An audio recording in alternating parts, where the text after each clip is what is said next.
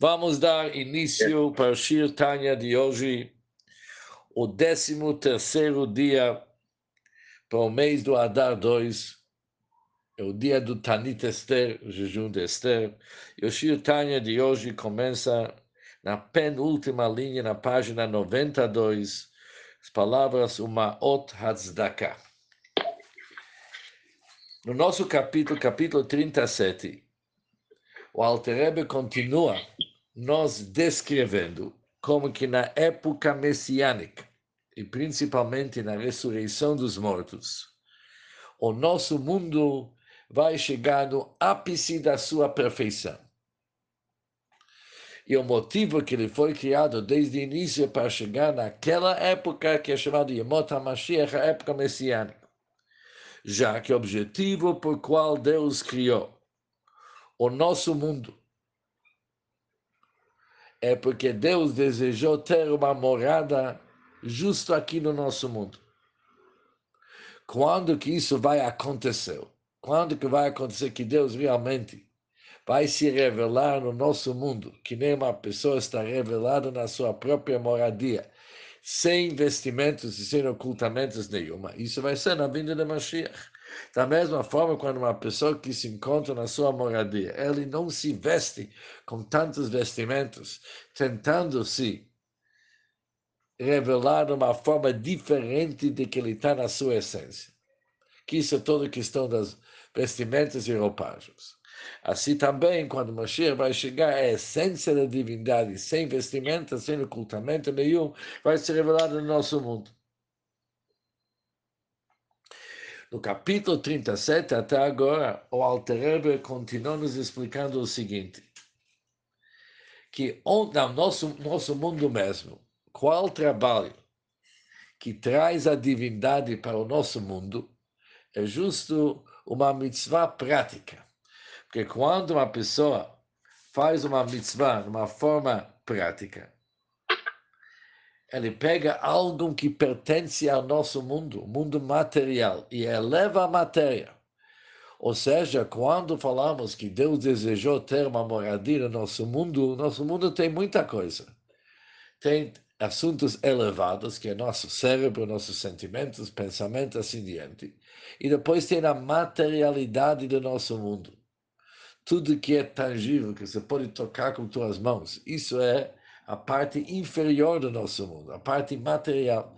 E quando fizemos uma mitzvah, elevamos uma parte, a parte material do nosso mundo, que justo nessa parte material que Deus desejou ter a sua morada. E o Alterebe deu vários exemplos. Por exemplo, quando escrevemos Tfilin, Mezuzah e Sefer Torah, usamos um pergaminho.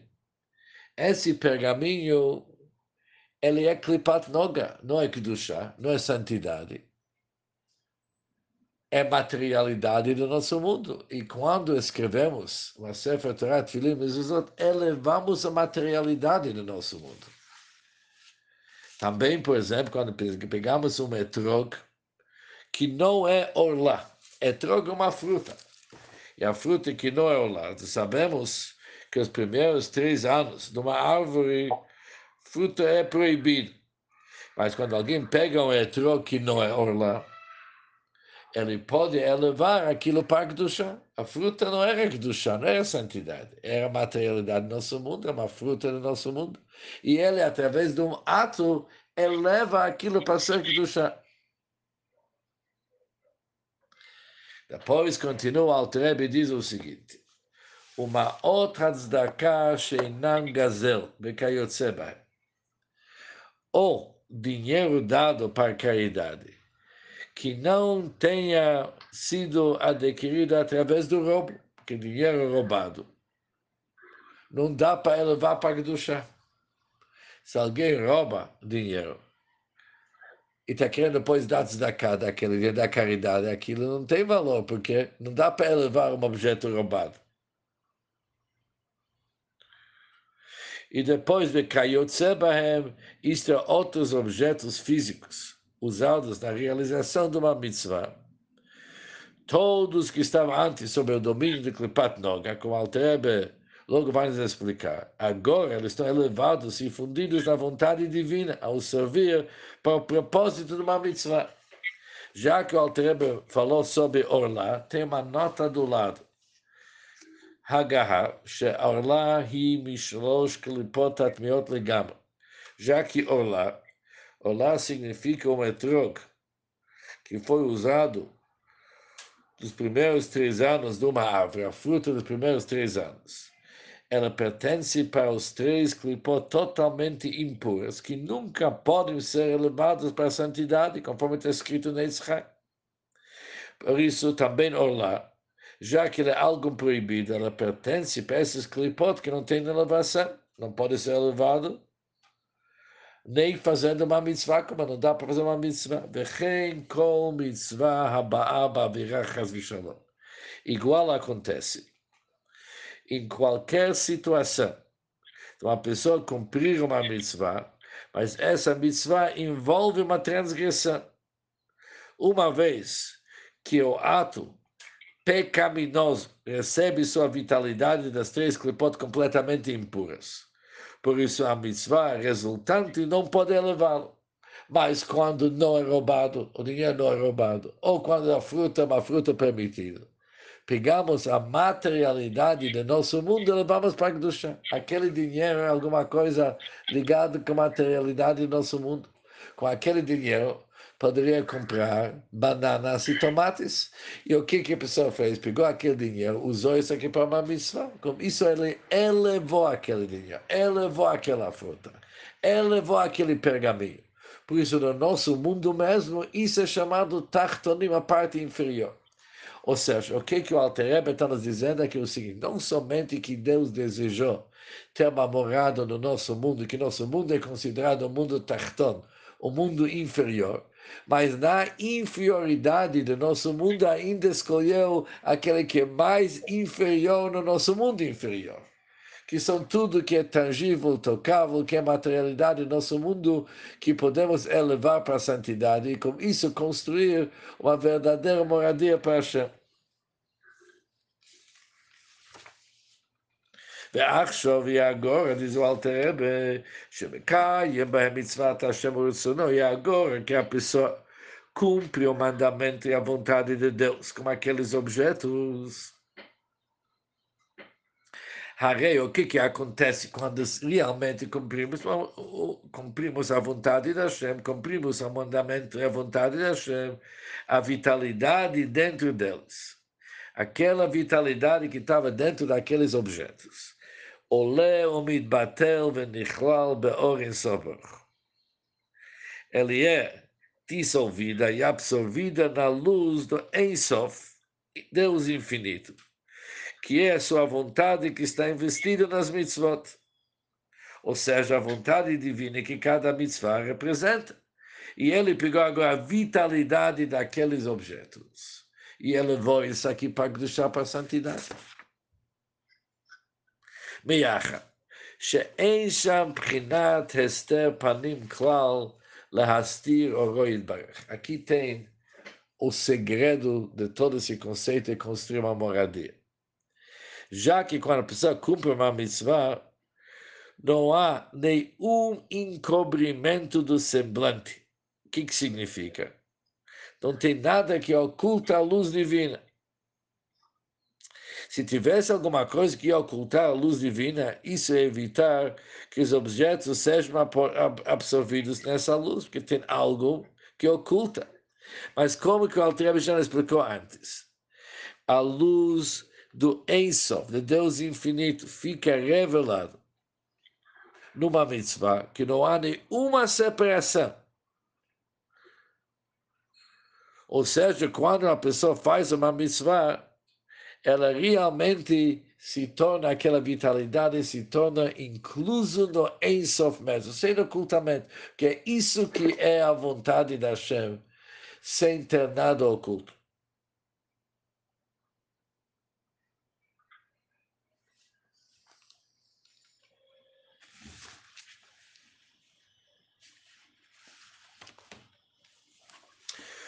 Ou seja, se nós vamos pegar isso aqui pela explicação do Tânia que nós vimos até agora, na verdade, em od milvado.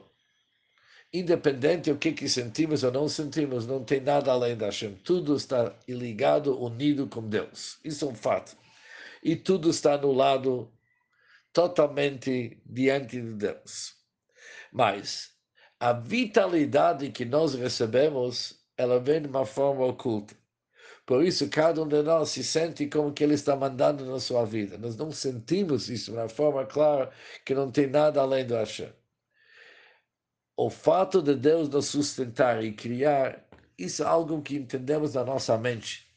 Mas nosso dia a dia e a forma que a gente se comporta no nosso mundo não sempre entra em sintonia com essa verdade. Mas, quando se trata de uma mitzvah, aqui é diferente a vitalidade de uma mitzvah, é óbvio que é a vontade da Hashem. E aqui não tem nenhum outro assunto além de ser a vontade da Hashem. Não tem nenhum outro sentimento. O sentimento é eu estou cumprindo a vontade da Hashem. Por isso, quando se pega objetos que vêm da materialidade do nosso mundo, a vitalidade que eles possuem sobe da clipa, realmente está incluso na divindade. E quando o Mashiach vai chegar, isso vai ficar revelado e a luz divina vai iluminar tudo até que o próprio, o próprio objeto físico vai gritar Ein od milvador não tem nada além da Ou seja, essa inclusão está acontecendo agora. O resultado disso vamos sentir quando Mashiach vai chegar.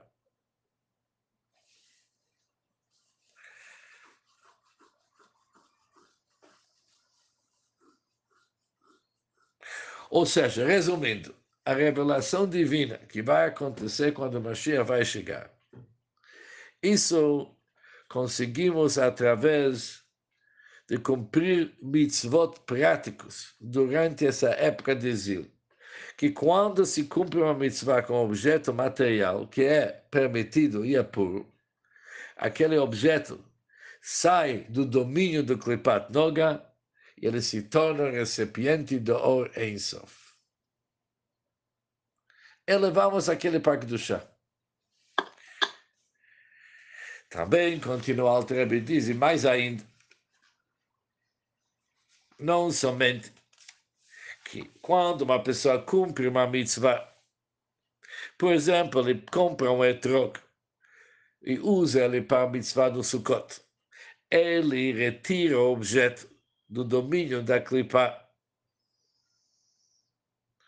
e se traz o Orin Sof nele e se eleva ele para Gdusham, a Gode do Altrebe também na própria pessoa acontece igual. Dentro da pessoa acontece igual, que através do cumprimento dos motivot maciot se elevam as faculdades da alma animal. Os Kochot Nefesh, aquelas faculdades da alma animal, também se elevam. Ou seja, vimos nos capítulos anteriores que quando uma pessoa cumpre uma mitzvah na prática, quem está fazendo a mitzvah? Alma animal ou alma divina? A alma divina ela não tem acesso para o corpo senão por intermédio da alma animal. Alma animal que sustenta o corpo. E para a alma divina ter acesso para o corpo, ela tem que passar via alma animal. Já que a alma divina ela é espiritual o corpo ele é totalmente físico material, precisa do intermediário entre elas. Por isso, a alma divina, ela não consegue sozinho motivar o corpo para fazer uma mitzvah e trazer isso na prática. Precisa um intermediário, que esse intermediário se chama Nefesh a alma animal, é a alma que está sustentando o corpo. Por isso, continua o Alter e diz o seguinte, Reina assim também, Koach Nefesh Achayunit Abhamit, o poder da alma animal, que a alma animal ela é responsável para vitalizar o corpo, que ela está investido nos órgãos e nos membros corporais da pessoa que realiza uma mitzvah, igualmente investe-se na ação da mitzvah. Aquelas forças, aqueles poderes da alma animal, que eles atuam através dos órgãos da pessoa, eles também ascendem da clipa e eles vão ser absorvidos na santidade da mitzvah, que é a vontade da Hashem. E também fica anulado dentro da abençoada luz do Ensof. Ou seja, quando uma pessoa cumpre uma mitzvah na prática, para cumprir a mitzvah na prática, ele tem que movimentar sua mão, pegar o etrog, cortar o etrog, amarrar o etrog, fazer alguma coisa. Aqui tem vitalidade do corpo. Por isso,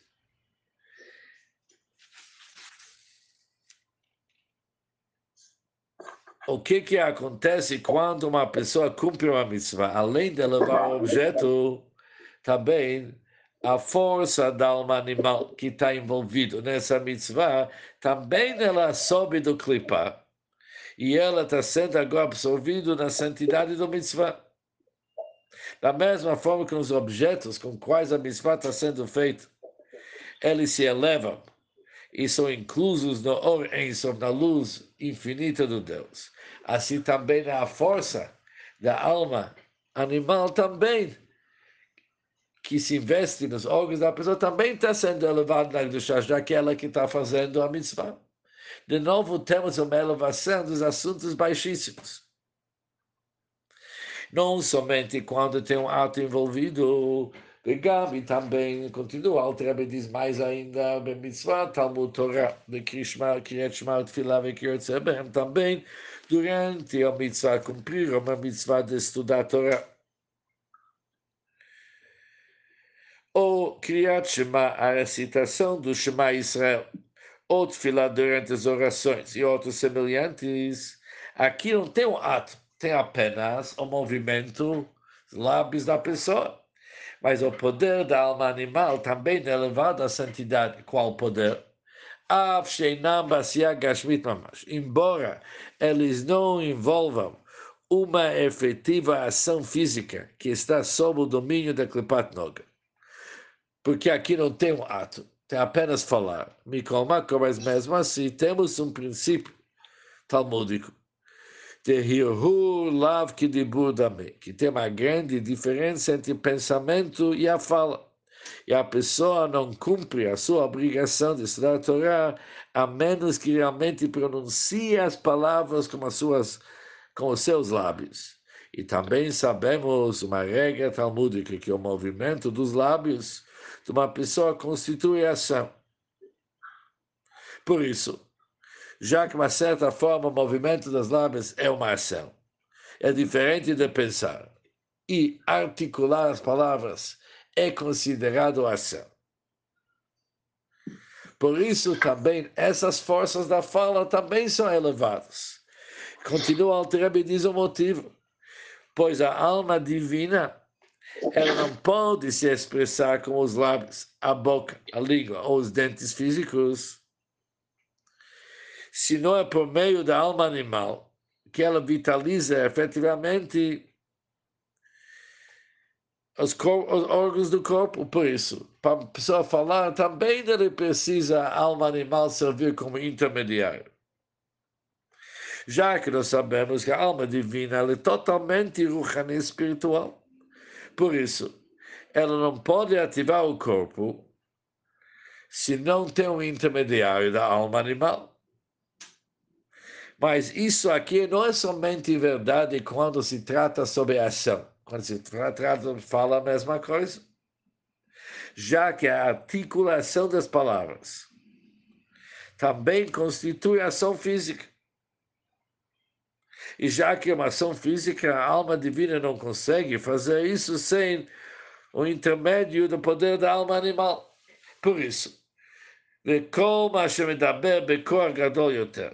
quando mais fortemente uma pessoa fala palavras de Torá ou da Tfilá, mais energia da alma vitalizante ele introduz e veste nessas palavras, porque aqui tem forças também na alma animal. E ele falando com toda essa força, ela consegue converter a energia da clipa para a santidade. זהו שכתוב, isso que está escrito, que diz o versículo, diz, כל עצמותיי תאמר. Todos os meus ossos declaram. Declaram as palavras, Hashem, Michamocha, Deus, quem é que nem você, Deus. Todos os meus órgãos, todos os meus ossos falam isso. Ou seja,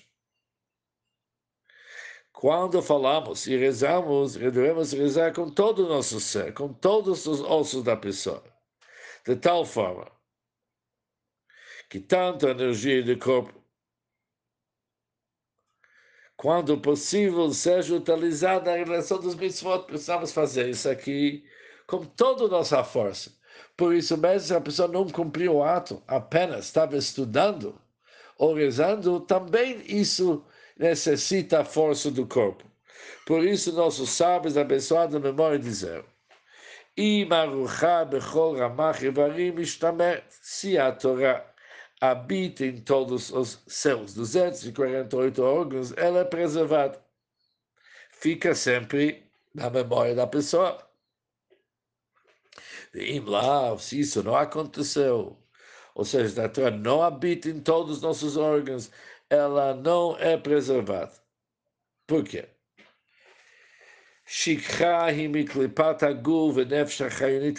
Pois esquecimento, assuntos da Torá, tem a fonte na clipa do corpo, lado negativo do corpo e da alma animal, que eles são derivados da clipat noga.